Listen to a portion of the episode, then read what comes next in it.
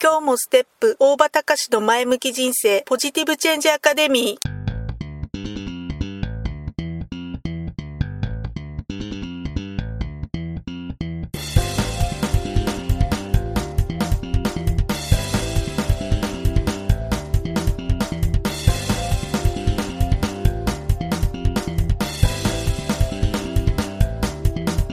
今日もステップ。大場隆の前向き人生ポジティブチェンジアカデミーは開業から20年。行政書士として奮闘している大場隆が日々活動している中で感じたことを通して皆様に前向きな変化をお届けする番組です。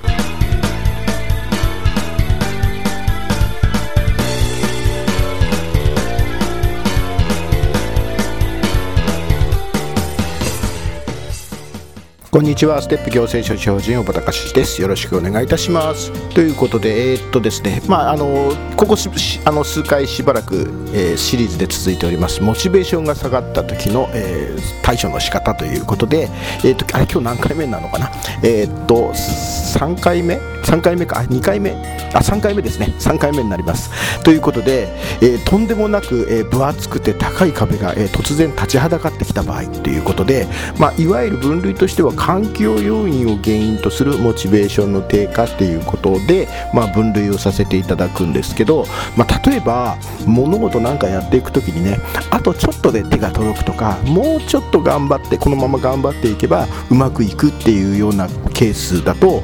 よしもうちょっと頑張ろうあと少しだあとちょっとでゴールだっていうことでそのやる気というかモチベーションは持続して最後までこうやり抜くっていうことはよくあるかと思うんですけど例えばね突然目の前にすすごいね強敵が現れてきたとか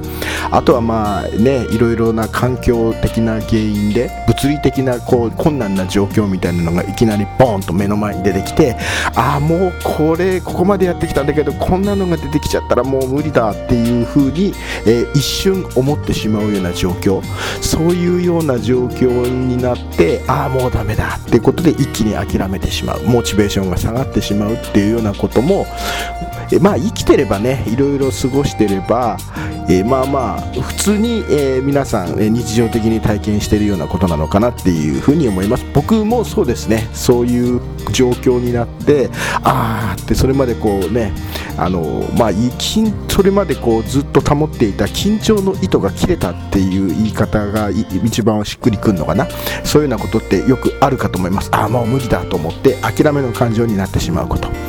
まあ、でもね、えー、っとやっぱりいろいろ世の中を見渡してみるとあと私の周囲を見渡してみても仮にそんな状況になったとしても、まあ、それでもね、えー、踏ん張って、え、最後まで当初の目的を達成したという話は、まあ、多々数多くあるわけです。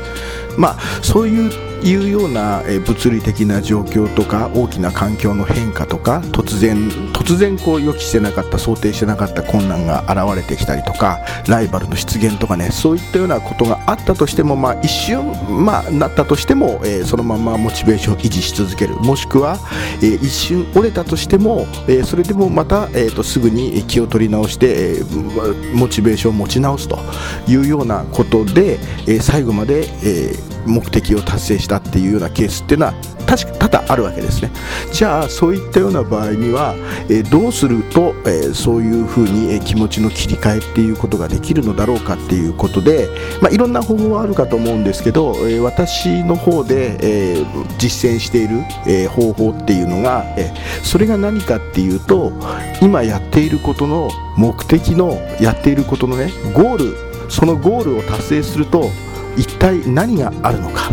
えー、その目的の先にあるものが何なのかっていうことを意識する改めて意識してみるっていうことだと思うんですね。すなわちねこれは誰のためにやってるのかこれは何のためにやってるんだろうかそこに目指しているものは何なのかっていうことを改めて再認識してみてはいかがでしょうか。人っていうのはねやっぱ一人ではとっても弱くて心が折れやすいものなんだけど、えしかしねその先その弱い心に対してね特別な理由っていうものが付け加わっただけで実は人間の気持ち心っていうのは、え大きく、えエネル大きな特別な力を発揮するっていうようなことが実はあるんです。それが、え誰のためなのか何のためにやるのかっていうこと。それはすなわちね、えー、一言で表すと誰の笑顔のためにやってるのかっていうことなんですね。愛する人自分が大切に思っている人ね。そういった人の笑顔って実は信じられないぐらいの強い力を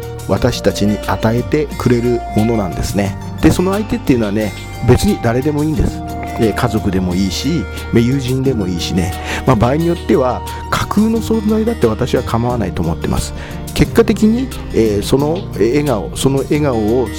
そのその笑顔を思い浮かべるだけで力が湧いてくるんだっていうふうに思えるものであれば架空の存在でも私は構わないと思います。ただ、えー、大事なのはその笑顔がリアルに、えー、自分の中できちんとイメージできるかっていうこと。リアルにイメージできないと、えー、結局、えー、そのえその気持ちっていうのはやっぱ持続しないんですね。分厚くて、えー、高い壁を突破した先にその先にあるのが最高のご褒美でその最高のご褒美っていうのが自分にとってのあの人の笑顔。なんじゃないのかなって思います。それを強烈にイメージすることができれば、えー、何か大きな困難が立ちはだかだったとしても僕はあの笑顔が見たいから、えー、頑張ってるんだっていうふうにはっきりとね具体的にイメージできると実際に下がったモチベーションもまた、えー、元に戻すことができるし逆に言うとそのために頑張ってるんだって思い続けることができればね、えモチベーションが下がるっていうことは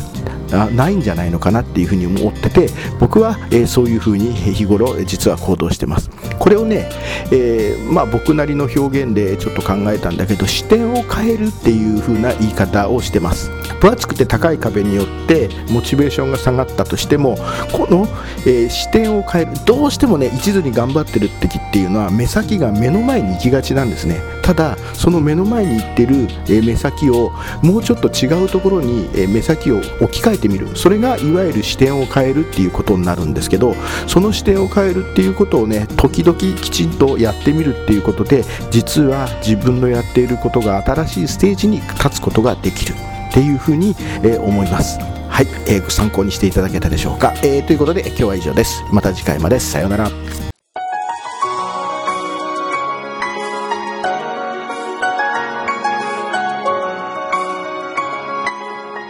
回の番組はいかがでしたか？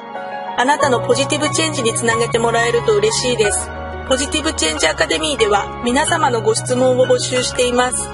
ご質問は info アットマークステップハイフンオフィスドットコムまでメールでお願いします。ではまた次回お会いしましょう。ごきげんよう。さようなら。